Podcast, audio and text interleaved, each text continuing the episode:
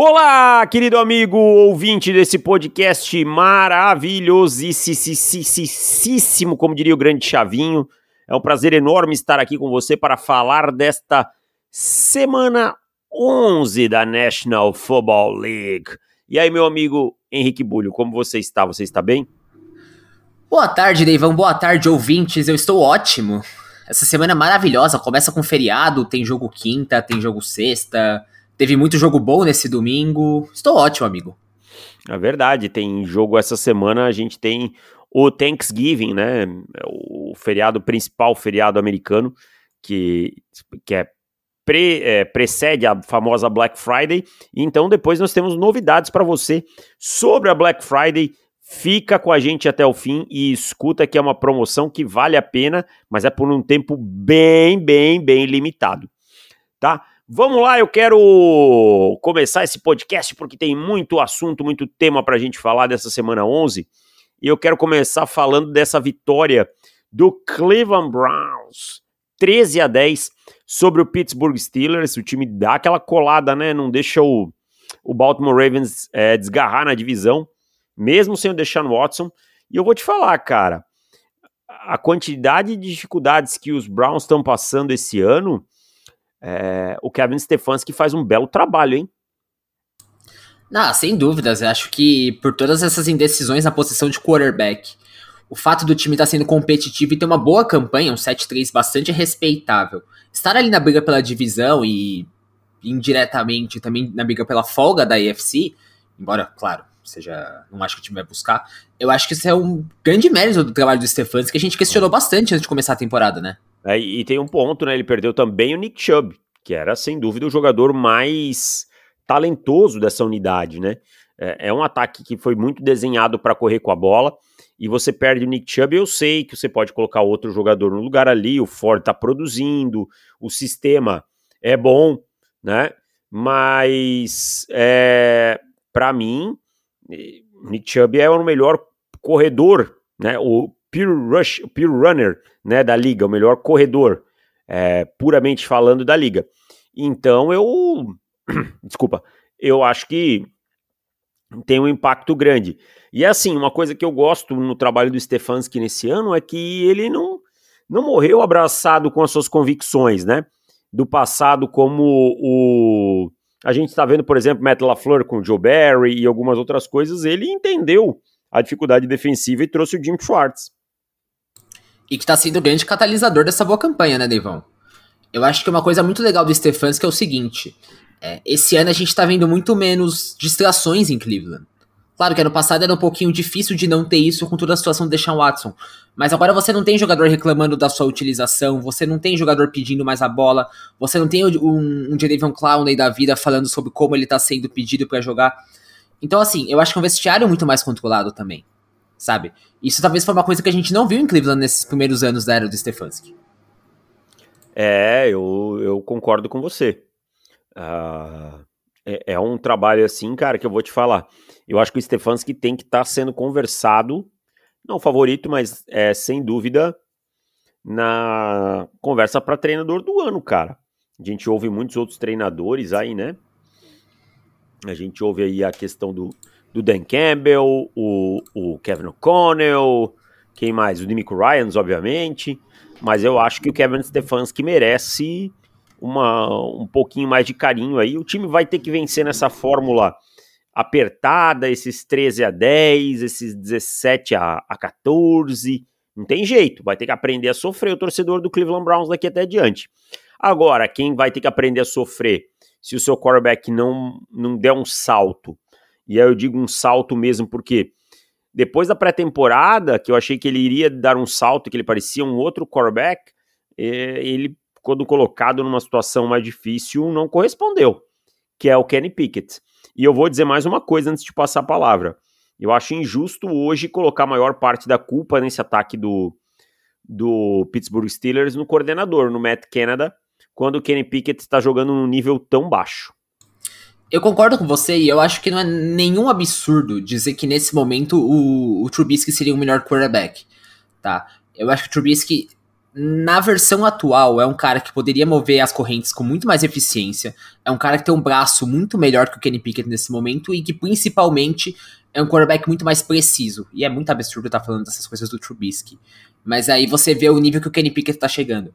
Porque na boa, Devão, é, assistindo a partida hoje de manhã de novo para estudar melhor pro podcast, eu não tive nenhuma dúvida que o melhor quarterback não foi o, o Pickett. Foi não, o Thompson Robinson. foi melhor. Thompson não, Robinson sem dúvida nenhuma. Então, assim, é, a gente já fala dele também um pouquinho mais completo, mas o que eu queria falar do Pickett é que, pra mim, a única chance de Pittsburgh continuar nessa briga e continuar, é, assim, podendo chegar nos playoffs, mantendo essa boa defesa, é se o Pickett for pro banco. Porque ontem foi meio que a gota d'água para mim. É, mas eu não acho que isso vai acontecer, tá? Não acho que isso vai acontecer. Eu acho eu improvável acho, também. Eu acho que vai manter o Kenny Pickett, digo mais, tá? Para o torcedor do Pittsburgh Steelers. É, em 2024, vocês vão ver na semana 1 o Kenny Pickett jogando como titular. É, a, é o jeito que o Mike Tomlin trabalha, é o jeito que os Steelers trabalham, ele tem apoio dentro da franquia, tá? Ninguém abre o bico e vai reclamar e vai ser um problema. Então, é, não vejo uma, a curto prazo uma mudança não, tá? Eu também não vejo, mas eu acho que nesse momento o Trubisky adicionaria mais esse ataque. O que, de novo, eu acho que é muito absurdo falar isso em relação ao Trubisky. Mas o Kenny Pickett, ele, pra mim, era só uma versão é, inferior nesse momento do que, ele, do que a gente pinta como o melhor dele, no sentido de que ele é um quarterback limitado. Ele é um quarterback que é muito difícil você desenhar uma curva de evolução para ele nesse momento. E eu não consigo olhar nada no Kenny Pickett em relação a atributos e pensar, cara, eu, eu confio nesse cara para se desenvolver. Ele é um cara que a melhor versão dele vai ser uma versão evoluída de tudo que ele já apresenta, que é uma versão limitada. É uma versão que é muito difícil de explorar defesas verticalmente. É uma versão que. Ok, pode ser mais precisa, um... mas, cara, ele não acerta passes. Não acerta os passes, perde um monte de alvo livre. Ah, e mesmo não pressionado, ah, o ataque é ruim, é ruim, é ruim. O jogo corrido tá funcionando, os recebedores não são o pior grupo do mundo, tá? o Kenny Pickett tá jogando mal. Tem que, tem que entender isso aí. e que ele não deu o salto. Desculpa, gente, minha garganta tá um pouquinho por causa do ar-condicionado, entra e sai, muda a temperatura. Tá? Mas não tá, não tá correspondendo e não tá evoluindo, que é o maior problema é a falta de evolução, tá? É a falta de evolução. Então, é, esse é um problema que os Steelers vão ter que resolver. Mas estão vivos ainda, né? Os Steelers aí com 6-4, de campanha, os Browns 7-3, estão é, vivos, o Jalen Warren jogando bem. E do outro lado, né, cara, o Miles Garrett com mais um grande jogo. Essa defesa é muito boa e vai ter que, como você falou muito bem, ser o catalisador, gostei dessa palavra, é, da equipe daqui em diante. Mais Mas alguma coisa sobre esse jogo? Queria falar duas rapidinho. A primeira é que o Miles Garrett tá com 13 sacks, Acho que ele vem forte para chegar nos 20 pela primeira vez na carreira. Mas eu queria só falar rapidinho, Deivão, do, do Thompson Robinson, de como ontem ele foi um quarterback muito mais seguro do, em relação àquela atuação em Baltimore. É, foi um cara que, até a própria interceptação que ele lança, é, a bola bate na mão do Amari Cooper, eu considero mais um, uma falha do Amari Cooper ali do que o problema dele. É um cara que, claro, tem suas limitações, é, ontem ficou devendo, acho que muito na antecipação dos passes. 90, 95% dos passos completos foram rotas cortando pro meio, mas é o que ele precisa fazer. Ele, não precisa, ele simplesmente não precisa ser o salvador da pátria. Esse time, como você falou, vai ganhar os jogos pela defesa, vai ter que saber sofrer. Se ele for um cara que conseguir mover as correntes, um cara que não vai entregar a bola para as defesas adversárias, eu acho que o tem sim uma chance de chegar nos playoffs e até ameaçar os, os times com quarterbacks mais fortes. É, aí eu acho que ameaçar os times com quarterbacks mais fortes nos playoffs eu já, com, com o Robinson como quarterback, eu já tenho muito, muitas e muitas e muitas dúvidas. É porque a gente já viu essa defesa também ter, sendo vazada e, e sofrendo em algumas partidas, então, a partir do momento que isso acontecer, né, dificilmente vai ter força para voltar com ele. Precisa lidar com esses jogos equilibrados, assim, é, mantendo em uma posse. Bom, vamos seguir. É, dá para dizer que o Houston Texans é a melhor história de Cinderela dessa dessa ó, dessa temporada? Porque assim, cara, eu, eu, eu gostava mais dos Texans que a maioria das pessoas. Eu tá, tá registrado nos livros de história aí. Mas não vou aqui ser hipócrita e dizer que eu achava que o Houston Texans estaria na semana, ao fim da semana 11, brigando, né, por uma vaga de playoff e disputando aí uma vaga de playoff e, e quem sabe na semana que vem assumindo a liderança da, da AFC South. Achava que era um time que poderia ter suas cinco, seis vitórias assim, mas elas espaçadas, e hoje o time já tem seis vitórias. Um time com um quarterback calouro, head coach calouro, vários jogadores jovens contribuindo, né? Então eu, eu acho que dá para dizer que é a história, a melhor história de Cinderela, né? Ah, acho que sem dúvida. É, nem a gente que era bastante fã do CJ Stroud estava esperando tudo isso. É, realmente você tinha os Texas como um time que eu. Como um time que você confiava mais que eu, eu não via tanto poder nesse elenco. Mas. Eu acho que assim, pensando na semana 12, com relação a esse jogaço que vai ter entre Houston e Jacksonville, eu não consigo pensar há quanto tempo o torcedor dos Texas ficou tão ansioso por um jogo. Sabe? Talvez os playoffs de 2019. É uma história de reconstrução muito rápida e muito bonita desse time. Que está sendo eficiente, que está sendo, claro, potencializada pelo quarterback que tem, mas que está num processo de reconstrução muito, muito bom. E, e, me impressiona, de verdade. Acho que é a grande surpresa da temporada nesse ponto, sim. É, e ontem ganhou do Arizona Cardinals num jogo assim que teoricamente deveria perder porque foi um, foi o, o super jogo do CJ Stroud. Ele teve lances espetaculares, tá? Tem um touchdown dele pro Tank Dell que é, é fabuloso. Maravilhoso, cara, maravilhoso. Tá? Mas tem três interceptações, duas na red zone. Um jogo, pior jogo dele em turnovers, tá? E mesmo assim o time venceu. Então, assim, a gente viu a defesa também aparecendo, tá? A gente viu caras no lado defensivo da bola vencendo. Então, o, os Texans vencendo como equipe. Né? Ontem, muito menos por conta do CJ Stroud. E aí a gente vê caras renegados em outros lugares. A gente já falou semana passada de alguns, né? É... Ontem o Devil Singletary de novo para mais de 100 jardas, sabe? O, o Pierce fora e ele produzindo. Né? O, o, Nico Collins com mais um bom jogo, 65 jardas. O Robert Woods é um veterano muito sólido nesse time. No lado defensivo da bola, o Will Anderson conseguindo jogadas para perda de jardas, sacks, tackles for loss, sabe? Então, é, é um time que venceu ontem como equipe. Para mim, é realmente a melhor história. Mas eu quero trazer um outro ponto do outro lado aqui. Cada dia mais. São só dois jogos, né? Mas repetindo esse nível de performance das duas últimas semanas e não tendo a escolha número um do draft, o Arizona Cardinals vai manter o Kyler Murray como seu titular. Você acha que o Kyler Murray jogou bem ontem? Eu acho que sim. Eu acho que sim. Olha o elenco de apoio do Kyler Murray. Eu acho que ele jogou bem também. Eu acho que foi bem bom, não. eu acho que ele jogou sólido. Deixa eu, um, deixa eu dar um contexto. Claro. O Kyler Murray. Os recebedores do Kyler Murray são o Rondale Moore, o Greg Dort, tá? O Marquise Brown é o melhor. Isso fala muito sobre o time. O Trey McBride, tá? E aí o time tem o James Conner como corredor. Esse é o time do isso para falar dos skill players, né? Para não falar da linha ofensiva. Para não falar da, da Murray... defesa que também é, é, bem decepcionante. É. O Kyler Murray tá voltando de uma lesão e esse é o segundo jogo dele. Tá? Então, ou seja, ele ainda tem ferrugem nesse corpo. Cara, para mim, ele é um quarterback que jogou bem ontem. Bem mesmo tá? Considerando todo o contexto. Se você pegasse ah, uma semana 10 de um cara que tá desde, é, sei lá, desde a primeira semana jogando, teve training camp, tudo, e que tem um elenco, vamos dizer que o do Buffalo Bills. Eu ia dizer não, foi um jogo mediano para baixo. Mas considerando todo esse contexto, para mim esse time, o, o Kyler Murray jogou bem. eu acho uma análise válida. Eu acho que, no geral, eu acho que é uma exibição sólida. Não tenho muitos problemas com, com relação ao desenho do ataque, inclusive. Mas não tenho nenhuma dúvida também que o jogo de ontem foi mais um argumento a favor do Kyler Murray. Pra ele manter o emprego dele. Porque tá sendo eficiente, cara. O, o, o Dobbs também tava sendo eficiente até certo ponto. O, o Dobbs tem suas limitações. Eu acho que o Murray tem um teto que, que pode salvar ainda mais o elenco, a carreira dele, desculpa. Quando ele não estiver enferrujado.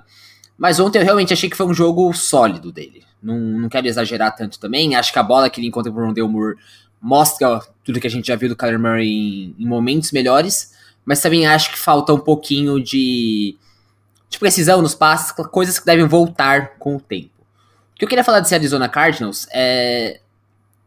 Esse time ele teve chance ontem. Eu acho que, tipo, ok, que Hughes conseguiu mover a bola muito bem, mas conseguiu forçar turnovers ontem. Eu consigo ver coisas positivas nesse time, cara. A gente falou isso na semana passada. É... A questão é como vai continuar essa reconstrução, né? Sim, isso sim, isso se sim. Ela, se ela no off-season vai ser bem feita. Queria deixar um elogio aqui pro Drew Petzing, que ele é coordenador ofensivo. Sim, sim. Gostei da off-season dos Cardinals, no geral, é boa, foi boa, né, o draft. Então, assim, eu consigo ver coisas boas também, cara. E a verdade é que os Cardinals hoje são um time, em termos de elenco, mais fraco que os Texans, e eles competiram até o final. Sim. Né? Eles tiveram a bola para vencer o jogo, e por mérito deles, que por várias vezes roubaram a bola e, e tal. Então, acho que o Jonathan Gannon faz um trabalho bem interessante aí. Eles é conseguiram mover a bola também e, e tiveram é. quarta descida curta que não conseguiram converter no campo de ataque. É para você pedir desculpa para ele, né, por tudo todo mal que você falou dele ano passado. Aproveita e pede desculpa pro Jonathan Gannon. Queria registrar aqui minhas públicas, sinceras desculpas ao Jonathan Gannon. É, acho que ele tá fazendo um excelente trabalho como treinador em Arizona. Acho que a forma que o time tá jogando e que o time está se desenvolvendo é uma coisa notável. Então eu queria pedir desculpas críticas precoces que eu fiz a ele. Mas o, o, Jonathan Gannon, ele tem uma coisa meio The Office no jeito de falar, assim, sabe, cara? Não, é, totalmente, cara. Totalmente meio Michael Scott dando palestra lá na, na faculdade do Ryan, não tem? O dia que ele vai lá e, e fala que o papel que, que rasga o. joga os computadores e, e rasga os negócios, sabe? É uma coisa meio assim, meio, meio Kendall Roy também, é uma mistura, sabe, cara? Você assistiu Succession? Sim, sim. É? Meio Kendall Roy. Kendall Roy, cara, é, só abrindo um parênteses aqui, ele é o ápice da vergonha alheia. Todo mundo que assiste Succession, em algum momento, vai sentir uma vergonha alheia pelo Kendall Roy, que é um bilionário completamente desconectado da realidade do mundo. Tá? Então, vai, fica, fica a dica aí para você que quer se divertir. Mas é isso, cara. Acho que sobre esse jogo é a história mais bonita aí, mas dizer que o CJ Stroud tem que tomar um pouquinho mais de cuidado com a bola depois do jogo ele falou que o Stephen Curry não para de arremessar quando dá errado e ele também não vai parar de lançar. E, e eu gosto disso, dessa mentalidade, é muito bacana. Mas precisa cuidar da bola. Boleta. Sem dúvida. Uma, uma de... coisinha rapidinha, desculpa, David, porque eu queria oh, falar sobre o Stroud. Oh. É, eu cheguei a uma conclusão ontem, anotando as coisas. Esse jogo eu assisti porque chegou num ponto do primeiro horário que a maioria dos jogos não estava tão interessante, então eu coloquei numa das telas. É, nada do que o Stroud faz de bom, nada das coisas que ele tá fazendo nesse momento me parece insustentável no longo prazo. Eu acho que essa é a coisa mais animadora que o torcedor dos Texans pode pensar nesse momento. E assim, cara, o CJ Stroud, se você olhar o jogo dele em Ohio State, esse aqui é o mesmo, só que potencializado. Ninguém Sim. esperava que ele fosse potencializar tanto o jogo dele no, no Houston Texans. Boleta, você assistiu 49ers e, e Buccaneers, né? Assisti. Inclusive, estava na audiência. Opa, obrigado. Estava ontem com meu amigo Vinícius Moura. Gosto, gosto de fazer transmissão com todos os narradores, tá? Todos, de verdade, sem, sem sacanagem. São todos ótimos profissionais e grandes amigos. Mas tenho um carinho muito especial pelo Vinícius. É, foi a minha primeira transmissão, foi com ele. E também foi a primeira transmissão de NFL dele, né? Os dois não passavam o, Wi-Fi ali no, no fiofó. Não tinha uma agulha ali? não tinha uma agulha ali? Não, nada, nada, nada, nada. Não passava nada, tá? Foi um Miami Dolphins e, e New England Patriots, semana 1 de 2022. Acho que era ESPN 3 ou ESPN 4. E os Dolphins ganharam. Eu, eu, lembro até hoje que era uma quarta para sete. E eu falei: Ó, os Dolphins têm que arriscar aqui. Tá acabando o primeiro tempo. Eles não vão chutar o field goal daqui. Eles têm que arriscar. E aí eles arriscaram e o Jalen Warren marcou o touchdown. Eu, eu, eu, tenho essa lembrança viva dessa transmissão. E, ah, porque as outras eu apaguei depois, porque eu tava tão nervoso que Deus que me livre. Mas eu, o Vini, um grande amigo, um abraço para ele. Sempre ouve nosso podcast, inclusive. Beijão, Não, mandar um abraço também justamente por isso. É um cara que às vezes a gente troca uma ideia na, na direct do Instagram. É um cara super gente fina. Vini ele é... faz muito jogo do Liverpool também na Premier League. É, e ele é dono de meio Goiás lá, tá? Para quem não sabe, o Vinícius é dono de meio Goiás. A outra metade ele botou no nome da mulher para não dar problema no imposto. Ah, os 49ers voltaram aos trilhos ontem contra os Buccaneers, cara. Para mim, esse time. Na verdade, assim, a gente aqui nunca teve essa preocupação exacerbada com as três derrotas, né? Tanto eu quanto você. Mas a verdade é que. E você escreveu muito bem, o Brock Purdy teve um jogo quase perfeito. E eu vou te dizer uma coisa, cara: os Buccaneers eles foram um time valente ontem. Mas é que a diferença dos dois times é muito grande. Para mim, eu acho que esse foi o chave. Ficou muito claro isso para mim. Eu não acho que os Buccaneers jogaram mal. Também de forma nenhuma, não. cara. Não, eu também acho, concordo com você. Eu acho que jogaram bem, mas quando você enfrenta um time tão mais talentoso que está num bom dia, realmente a missão vai ser muito espinhosa. E... Você falou do Liverpool, né, agora. Você falou Foi. do Liverpool. Vamos dar um exemplo. O Liverpool, quem, quem. O Liverpool é um bom time. Sim. Imagino eu. Tá. O Liverpool é um bom time. Quem é um time da parte de baixo da Premier League? Cara, o. O Luton Town. Tá, ou o Aston Villa. O Aston Villa é um time da. O Aston Villa é o melhor exemplo que, que a gente vai chegar. É, é o melhor então, tá. exemplo. O Aston Villa vai lá e faz um bom jogo para os padrões do Aston Villa. Sim. Mas o Liverpool tá num dia inspirado, não dá para competir. Ou eu tô ou eu tô perdido na Não, você tá correto. Tanto que inclusive aconteceu isso esse ano. O Liverpool ah, já jogou tá. com o Aston Villa, e o Aston Villa o Aston Villa inclusive é um bom time nesse ano, tá? É um time acima das expectativas, tal qual o Tampa Bay Buccaneers. E aí fez um bom jogo, mas o Liverpool tava num, numa ótima tarde. Então, e aí é, o Liverpool é ganhou, cara. Foi basicamente isso ontem, realmente. E vamos falar para você o que eu falei no texto também, cara. É, eu sempre vou ser a favor de que times que buscam ser campeões, que eles passem por um pouquinho de adversidade na temporada. Sabe? Sim. Não necessariamente você perder um jogo, cara. Você encara uma sequência de derrotas, mas que você tem aqueles jogos em que as coisas não estão bem. Aquele momento da temporada em que você precisa sair da sua zona de conforto para buscar. Criar a casca, né? Totalmente. E eu acho que isso aconteceu com os 49ers. E a gente viu esse, o resultado disso nos últimos dois jogos. Ganhou de um bom time do Jacksonville Jaguars. E ontem enfrentou o Tampa Bay Buccaneers, que estava numa boa tarde também. Mas mesmo assim o time estava super bem. É, é uma é um time valente esse time do Tampa Bay, cara. Mas assim, quero também destacar como no segundo tempo os 49ers voltaram melhor, né? O, Kyle Shanahan ajustou o plano de jogo, assim, é, tirou, a, colocou agressividade vertical. A gente viu o Brandon Ayuk, que teve mais um grande jogo, 150 jardas ontem, é, aproveitando uma cobertura mano a mano. Então, assim, ok, Brock Purdy, eles estão nos desafiando com um, um safety só e no mano a mano. Você não precisa atacar só o meio do campo, tá? Ataque o fundo do campo, verticalidade com, com, com o Brandon Ayuk. O George Kittle tá jogando muito bem esse ano, tá? George Kittle nessas últimas semanas tá jogando muito bem. É, a gente viu esses conceitos aí no meio do campo, com Kittle e Ayuk em profundidades diferentes, matando essa defesa do, dos Buccaneers. E do outro lado, um time valente, cara. Sem jogo terrestre, que segue sendo um problema, apesar do Rashad White ser um bom jogador a, a, dificuldade em correr com a bola. E um Baker Mayfield que, dentro das limitações do time, acho que fez o possível, cara. Agora fica aí a péssima notícia para o torcedor do 49ers da lesão do Talanoa Fanga, né?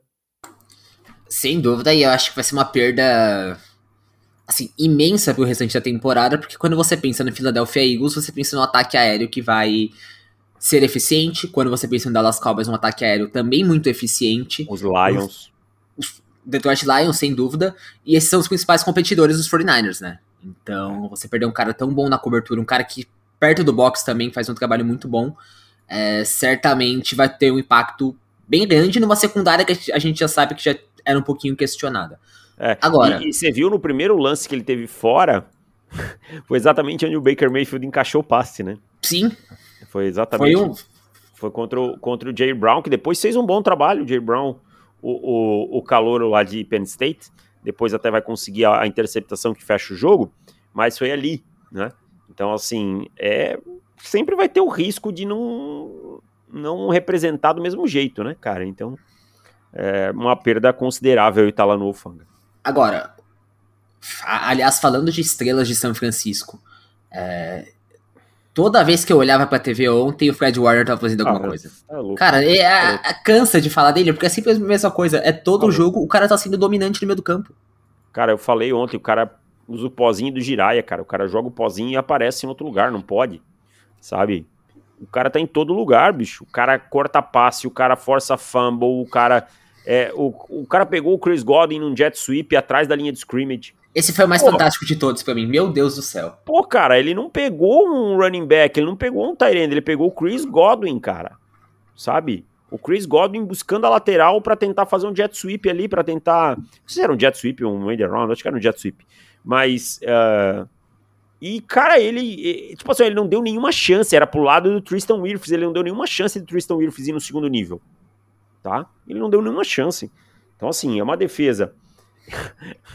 o que eu acho legal é que, assim, a defesa melhorou e as pessoas estão atribuindo ao fato do Steve Wilkes estar na sideline, chamando a jogada da sideline. Gente, para mim, isso é a coisa mais tola, o argumento mais tolo que eu já ouvi, tá? Pode ter vindo para sideline para facilitar a comunicação dele com o Kyle Shanahan ou qualquer coisa, mas por conta da energia do coordenador estar na sideline, para mim não faz sentido nenhum, tá? O Dan Quinn chama a jogada lá da press box. Eu ia falar um palavrão aqui, ainda bem que eu me controlei. A defesa do Dallas Cowboys, ela pode ser pode ter qualquer defeito, menos ser sonsa, tá? Ela é intensa. Não tem nada a ver para mim isso aí. Mas enfim, a, a, unidade voltou a jogar bem também, né? E o Chase Young vem se provando um, um bom, um bom valor aí. Voltou, acho que você ter Bolsa numa ponta e Young na outra complica ainda mais. E a, achei interessante o plano de jogo dos Fortnite ontem. E aqui é, levem isso mais como uma crítica do que como um elogio, tá? Interessante a escolha do Steve Wilkes de mandar tanta blitz ontem.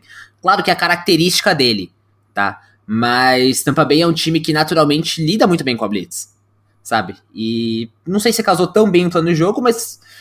Eu não gosto dessa mesmo... estratégia para São Francisco. Eu acho que muda muito a característica dessa defesa do que vinha do Demico e do, do Salé. E, e, a gente falava isso até antes da temporada, que não entendia muito bem essa contratação do Wilkes, né? Porque Sim. Não era muito da mesma linha.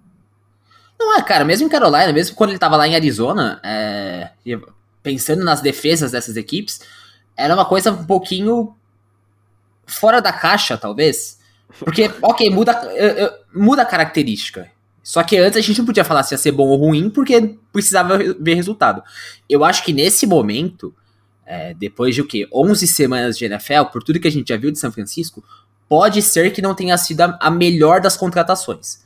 Também acho que não, cara. Também acho que não. E, eu... e só pra completar do Rufanga, Devão, desculpa, já. Porque o Betinho mandou agora no nosso grupo que ele realmente rompeu a CL e tá fora da temporada. É. O, o Steve Wilkes, o torcedor do, New, do Carolina Panthers, tem uma péssima lembrança dele do Wild Card 2017, em que ele teve a brilhante ideia de mandar milhões de blitz para cima do Drew Brees. Ele passou o jogo inteiro mandando blitz para cima do Drew Brees. E o Drew Brees passou o jogo inteiro queimando ele. E acho que aquela partida ela foi. 376 jardas pro Drew Brees naquele jogo. O Steve Wilkes deve ser o segundo cara mais odiado naquela partida. O primeiro é o Kaylin Clay. Ah, sim. Nossa senhora, cara, eu lembro muito bem dessa partida. Em 2017 eu lembro de muita coisa daquela temporada, mas essa partida em específico eu fiz até Out 22 do Cam Newton depois. O Cam Newton tava jogando muito bem aquele ano. Não no nível de MVP de 2015, mas muito bem. Só que assim, o, o resto do Carolina Panthers era bizarro. O Steve Wilkes, ele mandava blitz e blitz e blitz e blitz e blitz, e como você falou, foi queimado. E o Kenilton não tinha recebedor que prestasse naquele time. E o então, Gannon perdeu mundo... um gol de 25 jardas naquele jogo. Também, e foi acho que um, um field goal de diferença no wildcard, não foi? Foi, acho que, não lembro o placar exato, cara. Foi, não, foi 5 pontos de diferença. Não, é, verdade. Acho que Carolina teve a bola no final do jogo, teve que arriscar a quarta descida. o gol não adiantava. É, a Von Bell sacou o, o, o Ken. Mas o Kellen Clay é verdade, cara. Nossa Ainda no final senhora. ali. E, e, eles tiveram a última bola porque o Mike Adams interceptou uma bola, né? Sim. É, não sei se interceptou ou foi fumble, não lembro agora. Eu acho que foi um fumble. Ah, não, eu lembro do turnover, mas não lembro se é. aí também Aí também eu não vou me sentir mal porque é 2017. Não, sabe? não, também não lembro, também não lembro. Mas eu lembro que o Kenilton jogou muito bem aquele jogo, mas o, o Wilkes foi queimado a partida inteira. Aliás, um abraço pro Felipe, nosso amigo. Ah, é, o Felipe que tá com a hamburgueria dele agora. Você que é de São Paulo, da Zona Leste, próximo horário tour Alvin. Charlotte, igual de Charlotte da minha filha, canina, para quem ele vai pagar direitos autorais. Charlotte.burger no Instagram tá? Você pode procurar também no iFood aí a hamburgueria do nosso amigo Felipe.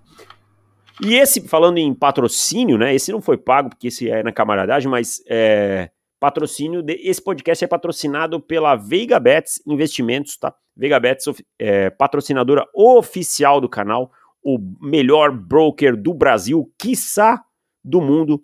Deixar os contatos aí na, na descrição. Você fala lá com o nosso grande, grande amigo Vinícius Veiga e você vai ter tirar todas as suas dúvidas, porque o Vini é demais, fera demais. Mais plantão de notícias antes de puxar a pauta? Claro. Rodney McLeod, safety veterano do Cleveland Browns, também fora da temporada. Ele tem uma lesão no bíceps, vai precisar fazer cirurgia. Desfalque na defesa de Cleveland. Vamos lá, vamos seguindo. É... Os Bills demitiram, demitiram, eu ia dizer, demitiram o Ken Dorsey essa semana e anotaram 32 pontos, né, contra os Jets. A minha pergunta é, até que ponto a gente pode levar em consideração essa melhora? Primeiro, porque a amostra é bem pequena, né? É um jogo, isso é, é sempre importante falar. E segundo, quantos Jets, eh, se tivessem um quarterback melhor, poderiam ter mantido esse jogo mais competitivo, ter ficado mais com a bola e tudo mais. Porque no, nas três primeiras campanhas ali, eles conseguiram segurar a, a, a, field goals, né? E tudo mais. Mas depois abriu o bico porque não dá com o Zach Wilson, cara. Mas eu não acho que tenha sido tanto em relação aos Jets essa partida, viu, Devão? Não sei se você concorda, não, não, é, mas... é, essa é a pergunta. É justamente esse o questionamento. Quanto é e quanto não é. Assim. Vamos lá. Na minha opinião, eu acho que foi uma partida muito eficiente do ataque. É, claro que a gente vai precisar de mais semanas para fazer uma análise completa do que mudou e o que tá igual. Mas eu acho que o ataque teve chamadas melhores. Eu acho que o Josh Allen jogou muito bem.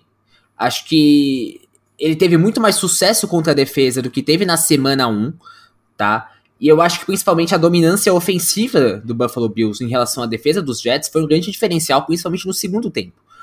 Porque, ok, que os Jets foram completamente inefetivos no ataque, como tem sido na temporada inteira. Mas ontem a defesa não conseguiu parar a Buffalo, na minha opinião. Acho não, que ontem o Buffalo fez um bom jogo. Também acho. Khalil Shakir aparecendo. E você vê um time mais equilibrado, né? São 32 passes do Josh Allen. Já tem cinco corridas dele aqui, eu não tenho quantas foram desenhadas, mas eu acho que a maioria é scrambles. Mas você tem 17, 27, 30 corridas com running backs, sabe? Você precisa desse equilíbrio. Não precisa ser exatamente a proporção de 50-50, não é isso que a gente tá falando, tá? Mas você precisa ser mais equilibrado. Você não pode ter jogos como a gente viu nas últimas semanas, com Buffalo correndo oito, nove vezes com seus running backs. Tá? Você precisa sim que os seus running backs sejam acionados, que o James Cook tenha a bola na mão, que seja o Latavius Murray ou quem for tenha a bola na mão, tá? Para encontrar um certo equilíbrio. Eu acho que esse é um, um bom mérito do do Joe Brady. A minha questão é, o ponto acho que talvez que eu não formulei certo na, no, no início. Se esse jogo estivesse com o Buffalo atrás do placar por 7, 8, 10 pontos, essa estratégia seria mantida? Será que a gente veria esse equilíbrio? É, é aí que eu quero chegar, sabe? Por isso que eu não me convenço é, ainda. Claro que eu acho é, é, ótimo quando você é dominante e não dá para você negar que esse, que esse ataque jogou bem ontem. A questão é, com os pontos que a gente quer saber, foram elucidados ontem? Para mim ainda não. Eu acho que ainda não, mas eu acho que já tem um, um, uma tendência de melhora. Eu consigo ver uma tendência de melhora nesse ataque do Buffalo Bills. Eu consigo ver o time não tentando forçar um monte de jogadas verticais sem muito balanço. Sabe? É, de novo, eu, eu acho que a gente precisa de mais tempo para isso. Eu acho que a gente vai conseguir medir isso com quatro, cinco semanas para ter uma ideia melhor. Mas eu acho que é um bom primeiro bom sinal, tá? Eu acho que ok, Sabe? O Buffalo conseguiu fazer o que se propôs a fazer. Ah, o Josh Allen ontem teve só três passes para mais de 20 yardas, né? Considerando o padrão Josh Allen, não é muita coisa. Tá? Não, não, verticalizou tanto o jogo, não. E atacou bastante o meio do campo ontem. Né? Sim, acho que isso foi mais impressionante, inclusive. É. O touchdown que o Khalil Shakir ele consegue, por exemplo, ele, tá, ele ataca a, a, assim. O Salsa até tenta fazer uma espécie de cobertura nele, mas é uma bola muito boa no meio do campo. Então, assim, você precisa usar esse meio do campo, você precisa distribuir, você precisa criar novos alvos, né? Importante se o Khalil Shakir se tornar algo é, rotineiro para tirar, você depend, não depender do, do Gabe Davis, que é muito difícil você depender de um jogador ruim como ele, né? Então, então é isso. Acho que foi uma boa primeira amostra e eu queria dizer que o Robert Salé merece perder mesmo por ter confiado no Zach Wilson, tá? E, e, eu tô falando de confiar em 2023. Não vou voltar a ser revisionista e nem engenheiro de obra pronta e dizer que eu criticaria em 2021. Tô dizendo em 2023. Ele teve a amostra de 2021, 22. Ele teve a oportunidade de ver o Zach Wilson pós-lesão do Aaron Rodgers e se mover e não se moveu, tá? Ah, o Aaron Rodgers vai voltar dia 24 de dezembro. Vai comer Chester, cara. Porque esse time já vai estar tá eliminado com o Zach Wilson de titular. E o reserva é o Tim Boyle, que consegue ser pior que o Zach Wilson. E o outro reserva é o Trevor Simeon, que você sabe muito bem que não é nada capaz de ser um bom titular na NFL. É, mas eu colocaria como titular no lugar desses dois, tá? Eu também, não, eu também. Mas assim, é, é não, melhorar uma é nota 1 por uma nota 3. É, não é nada animador. Não, não se empolguem com o Trevor Simeon. Primeiro que ele tem um braço de jacaré. Segundo que ele é de vidro. Então, assim. Mas pelo menos consegue fazer o básico do básico do básico. É, ai, eu queria citar essa partida que, que você mencionou, mas eu acho importante reforçar ele. É, se você olhar o, o box score da partida, sete jogadores tiveram alvos, seis tiveram recepção. O Gabe Davis não tá entre esses.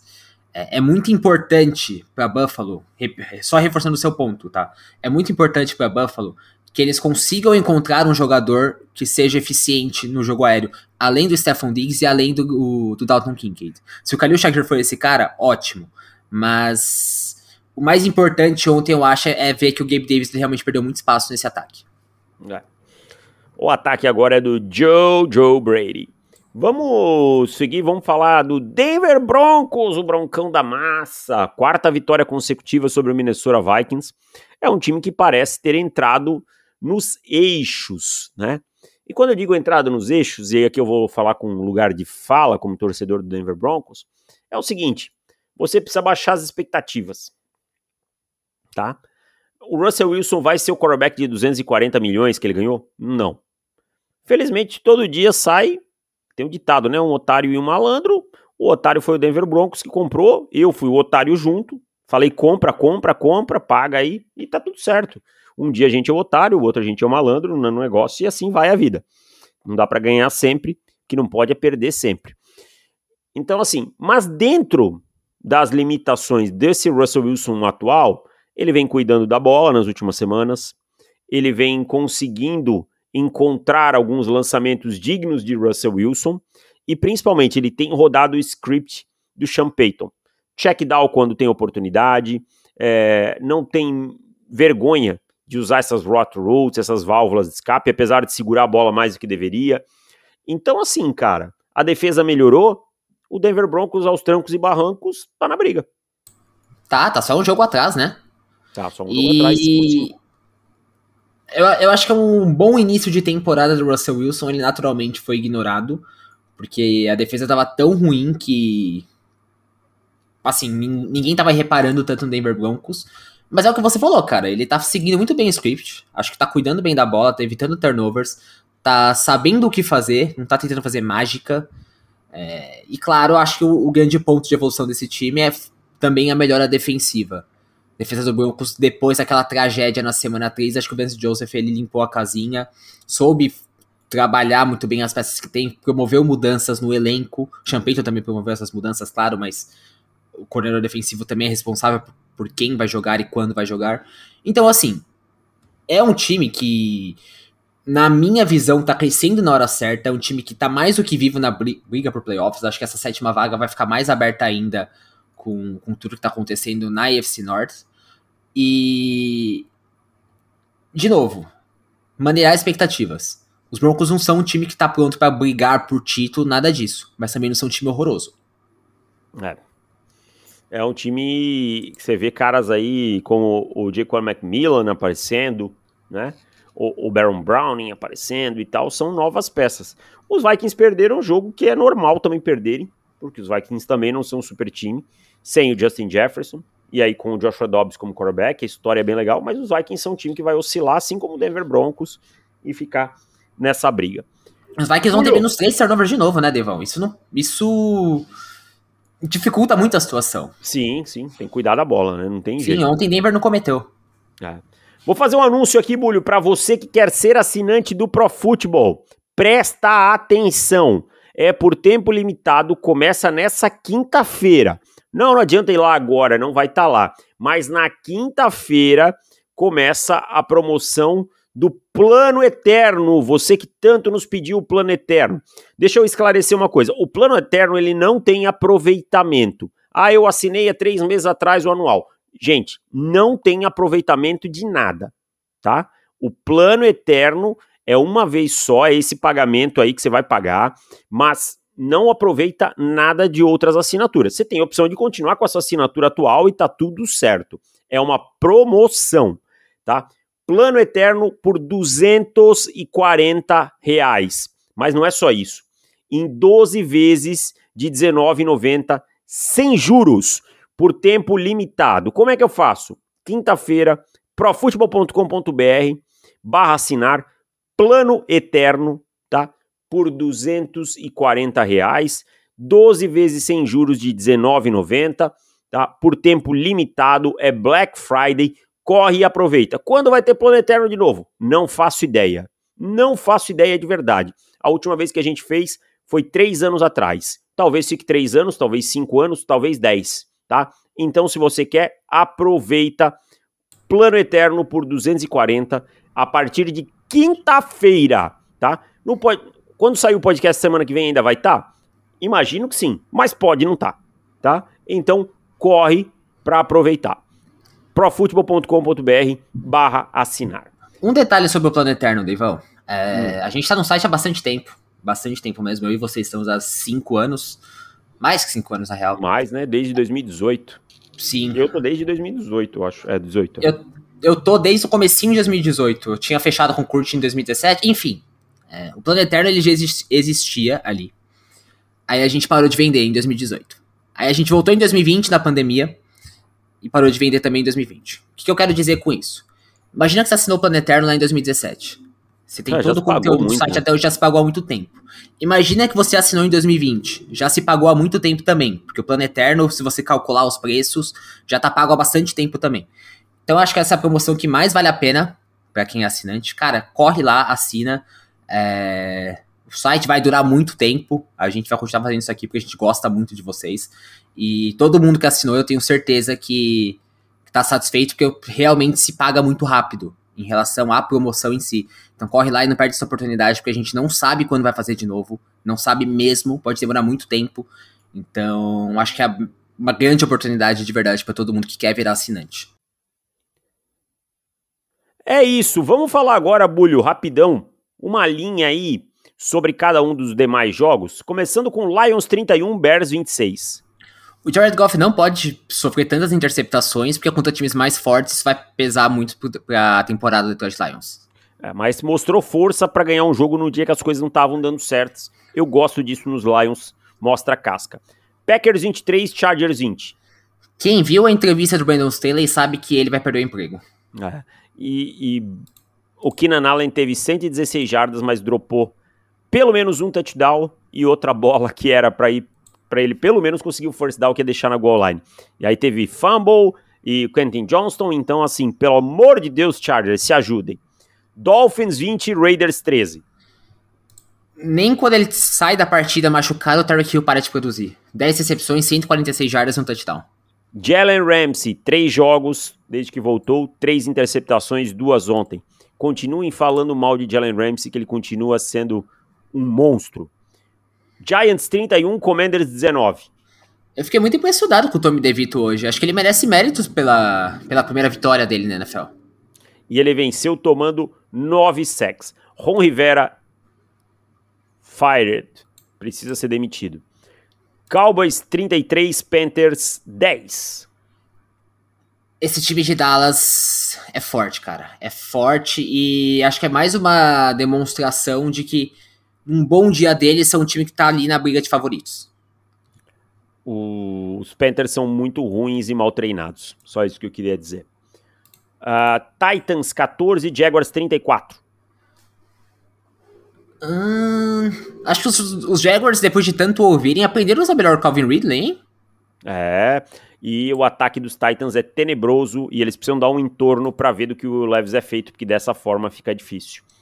Rams 17 Seahawks 16. A NFC West tem dono e Seattle não consegue ameaçar isso. E chama que veio.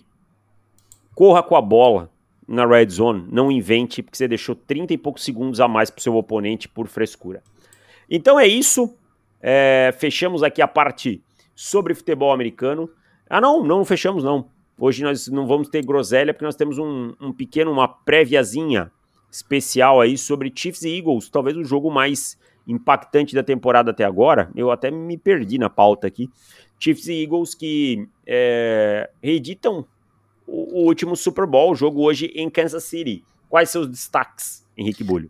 Eu acho que os dois times precisam pensar um pouquinho no que vão fazer no jogo aéreo. Acho que Filadélfia, sem o Dallas Goddard, precisa de encontrar alternativas que não tem no grupo de Tyrants, mas principalmente eu acho que Kansas City vai enfrentar uma defesa que está sofrendo um pouquinho contra o jogo aéreo. Tem o Travis Kelce que vai explorar isso muito bem, mas a chave para Kansas City ganhar essa partida tá em conseguir que os seus recebedores, não o Travis Kelce especificamente, que ele é Tyrant, que os seus wide receivers consigam ser produtivos contra o Philadelphia Eagles que está sofrendo para marcar o passe. Hum, acho que você resumiu muito bem. Quer dar um palpitinho? Eu acho que esse jogo bem equilibrado, mas Kansas City vence por uns 3 ou 4 pontos. Eu também vou com Kansas City nesse jogo, até pelo fator casa. Mas é aquele tipo de, de partida que eu ficaria zero surpresa, né? É, ficaria zero surpreso com uma vitória do, do Philadelphia Eagles. Então, sim, agora sim fechamos o podcast de hoje. Voltamos para você que é assinante na próxima quarta-feira. Para você que não é assinante, voltamos é, na próxima segunda. E lembre-se, hein? Quinta-feira, Black Friday, promoção do Plano Eterno. Valeu, gente, um abraço e tchau.